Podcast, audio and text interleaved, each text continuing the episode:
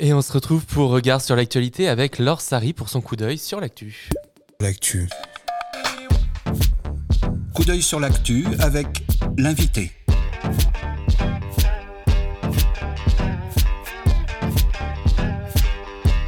Coup d'œil sur l'actu avec l'invité. L'invité des regards. Bonjour Laure Sari. Bonjour. Alors on vous reçoit car vous êtes créatrice de contenu, vous venez de, vous venez de lancer un podcast et l'Anthropocène est l'une des problématiques sur laquelle vous vous penchez. D'ailleurs vous êtes présente sur le festival car vous êtes en train de réaliser une nouvelle série de podcasts, une discussion sur les changements du monde avec votre, euh, votre grand-mère si j'ai bien tout compris. Est-ce que vous pouvez nous expliquer un petit peu plus euh, votre projet? Oui. euh, depuis que je suis toute petite, ma grand-mère me raconte énormément de ses mémoires, avec des souvenirs très vifs et très visuels. Et j'ai toujours eu envie de les raconter, et je ne savais pas comment faire. Euh, et j'avais à cœur qu'on entende sa voix et son accent marseillais et son vocabulaire euh, du Sud. Et donc j'ai commencé à faire ce podcast avec elle. Et à l'origine, je pensais raconter uniquement ses mémoires à elle. Et en arrivant à Marseille, en fait, a- ça a été concomitant avec un événement euh, assez particulier, puisqu'il y a eu deux semaines de grève des éboueurs euh, qui ont été suivies par deux jours d'inondation. Il est tombé euh, deux mois de pluie en seulement quelques heures. Et à ma fenêtre, je voyais euh, une espèce de marée de boue, de déchets. Et donc, je me suis retrouvée, à partir des mémoires de ma grand-mère, complètement plongée dans une ville anthropocène. Et j'ai eu envie de, parler de ça, des contrastes qu'on peut trouver entre les époques dans un même lieu. Et euh, justement, il vous semblait donc important de discuter à votre, avec votre grand-mère. Et comment vous en êtes euh, arrivé là dans un contexte anthropocène On a plutôt toujours tendance à se dire euh, pensons aux enfants, aux Ouais. générations futures. Oui, euh, c'est vrai. Euh, pourtant, dans son récit, et comme beaucoup de personnes âgées, je pense, il y a quelque chose qui revient souvent, c'est le c'était mieux avant. Et donc j'ai voulu comprendre et un peu décortiquer ça et essayer de montrer les contrastes qu'il y a entre le avant et le maintenant. Et donc l'idée, c'est qu'elle, elle raconte avant. Euh, moi, je déambule dans la ville euh, maintenant, je parle aux gens. Et l'idée, c'est que chacun puisse un peu questionner les modes de vie et imaginer comment ça pourrait être après. Là, on, parle de, de, de rapport temporel avec votre podcast, mais on parle également d'un rapport au territoire, donc à Marseille, Mhm. a priori. Pourquoi c'est important d'ancrer votre pratique dans ce territoire, dans cet espace-là? D'abord parce que c'est ma maison. Euh, je viens de la région PACA, c'est une Mhm. région que j'aime beaucoup. Euh, et et que, que je vois moi aussi changer à mon échelle, même si je n'ai que 32 ans, j'en ai pas 95. Euh, et je trouve important euh, de d'inciter, on va dire, mes congénères à regarder ce qui se passe autour d'eux Mhm. et à questionner ça et à pas juste suivre le mouvement, mais à prendre un peu de recul par rapport à ces phénomènes-là et à s'intégrer, à prendre part à tout ça. Alors, a priori, votre parcours ne vous destinez pas spécialement à faire de la création de contenu euh, radiophonique, ou en tout cas de podcast. Pouvez nous l'expliquer un petit peu et nous expliquer comment vous en êtes arrivé là? Oui, à la base, je suis ingénieur agronome spécialisé en agroalimentaire et en nutrition. Euh, j'ai toujours euh, aimé simplifier la science pour l'expliquer à mes proches, à mes amis, à ma famille. Euh, un peu la vulgariser, la rendre accessible à tout le monde. Et donc, j'ai eu un premier emploi qui était dans l'industrie agroalimentaire où je faisais de la vulgarisation scientifique. Euh, J'avais un peu l'ambition secrète de transformer la machine industrielle de l'intérieur. Ça n'a pas fonctionné. Euh, donc ensuite, je suis partie dans un autre univers professionnel. J'ai essayé d'utiliser les outils digitaux pour créer des prises de conscience. Et donc, je me suis formée au digital euh, en faisant du conseil. Euh, et puis là non plus, j'ai pas trouvé ce que je cherchais. Et donc là, j'essaye à travers ce podcast. euh, je teste en fait un autre média et je vois si ça fonctionne. Je fais un peu par essai-erreur euh, mon parcours professionnel. Je peux pas dire que c'était calculé tout ça. pas du tout. Et comment vous en êtes venu à vous décider pour- sur un format audio et pas, par exemple, sur de la vidéo? Ah, ça, c'est pas mon choix pour le coup. Mm. C'est un choix très pragmatique qui vient de ma grand-mère qui voulait pas qu'on la voie.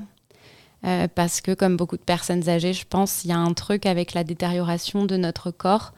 Euh, et elle, euh, elle aimait pas qu'on la voie euh, directement. Et aujourd'hui, d'ailleurs, quand elle s'est entendue pour la première fois euh, sur les plateformes de podcast, la première chose qu'elle m'a dit, c'est ça va. On n'entend pas trop que je suis vieille. Euh, et juste euh, une petite précision, comment, comment il s'appelle ce podcast? Est-ce que vous avez un nom déjà sur les plateformes? Comment on vous trouve? Ça s'appelle Simone t'emmène. Ouais. puisque justement c'est le récit de Simone qui m'emmène et qui emmène les auditoristes avec moi sur son trajet. Et on le trouve un petit peu sur toutes les plateformes de podcast. Et on peut aussi nous suivre sur les réseaux sociaux.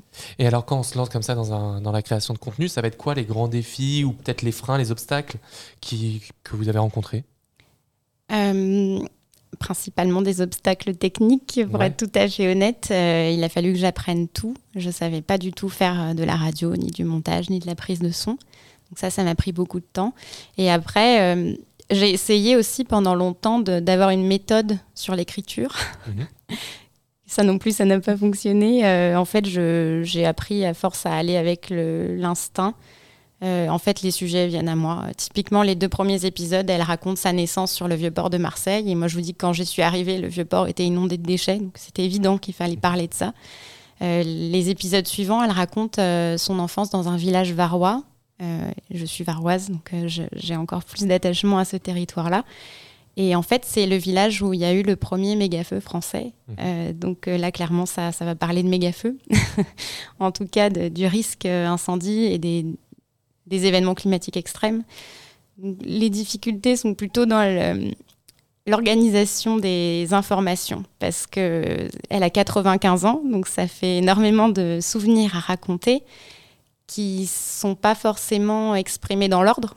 Euh, et moi, j'ai envie de faire ça dans l'ordre pour pas perdre les gens. Peut-être que c'est là mon erreur.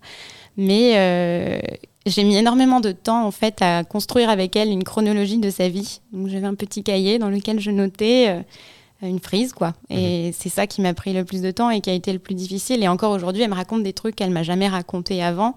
Et la première chose que je fais, c'est d'essayer de le placer sur la chronologie. Et pour elle, c'est pas elle sait pas forcément la date. Mmh. Donc c'est plus une espèce de, de schizophrénie dans le, le, langage commun euh, concret sur comment raconter cette histoire. Et alors, pour tout dire, ce matin, c'est vous qui nous avez interrogé dans le cadre de votre podcast et vous nous aviez posé une question. On va un peu inverser les rôles, hein, du coup. c'est quand est-ce que vous avez, quand, est-ce que nous on a découvert le mot anthropocène et comment est-ce qu'on l'a interprété, comment est-ce qu'on s'en est servi dans par la suite? Bah, je vous retourne la question. Ok. Euh, alors, euh, justement, je crois que je vous ai demandé est-ce que vous aviez d'abord conscience de ce qu'il y a derrière le mot ou est-ce que vous ah, avez d'abord. En plus, vous reprenez mes propres questions. Ah non, très bien. Euh, moi, j'avais conscience de ce qu'il y avait derrière le mot, mais j'avais pas mis de mots dessus. Et du coup, je savais pas comment m'informer sur tout ça. Et j'en ai pris. Alors, ça a été une prise de conscience progressive, mais la plus grosse, ça a été cet événement que je vous ai raconté. Des, la grève des éboueurs mmh. suivie des inondations parce que j'étais vraiment en plein milieu, quoi, et c'était, je l'ai senti dans mon corps. Euh, et, en fait, ce qui m'a fait découvrir le mot, c'est vous. Euh, j'ai eu une pub sur les réseaux sociaux pour l'école de l'Anthropocène. Ah c'est magnifique. Et du coup, je suis venue toute la semaine l'année dernière euh, pour apprendre plus sur ça. Et alors, comment est-ce que ça nourrit maintenant votre travail, vos réflexions? Ah bah partout. C'est pour moi, c'est plus un petit peu comme des lunettes qu'on mettrait et après on apprend à regarder le monde différemment. C'est des lunettes qu'on peut plus enlever, donc parfois c'est ça peut être un peu lourd, mhm. euh, mais c'est juste une façon différente de regarder le monde et c'est après à chaque fois qu'on remarque quelque chose qui dérange, bah, se questionner un peu plus et farfouiller sur ce point-là. Et ces lunettes anthropocènes, vous les avez vous revêtues? Est-ce que vous les avez euh, aussi posées sur les yeux de votre grand-mère? Alors, elle n'a pas le vocabulaire, mais mhm. elle les a déjà.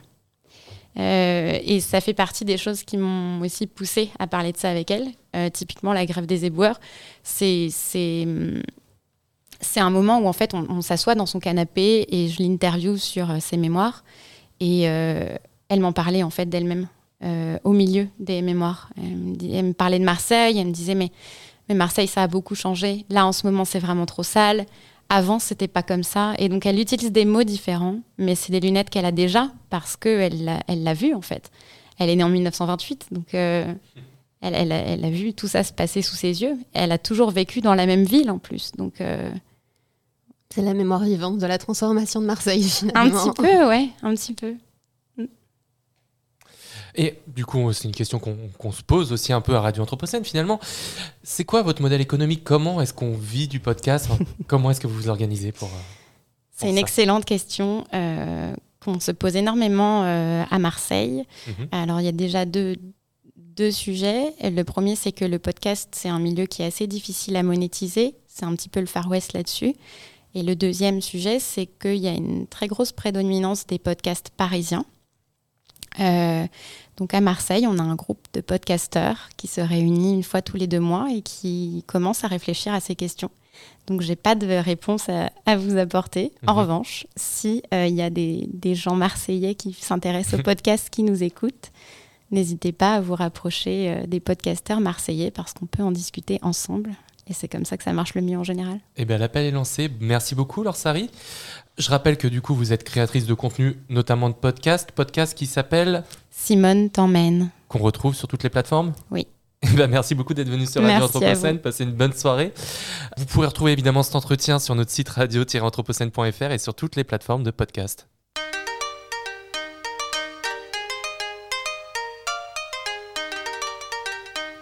Regard sur l'actu. Regard Anthropocène sur l'actualité.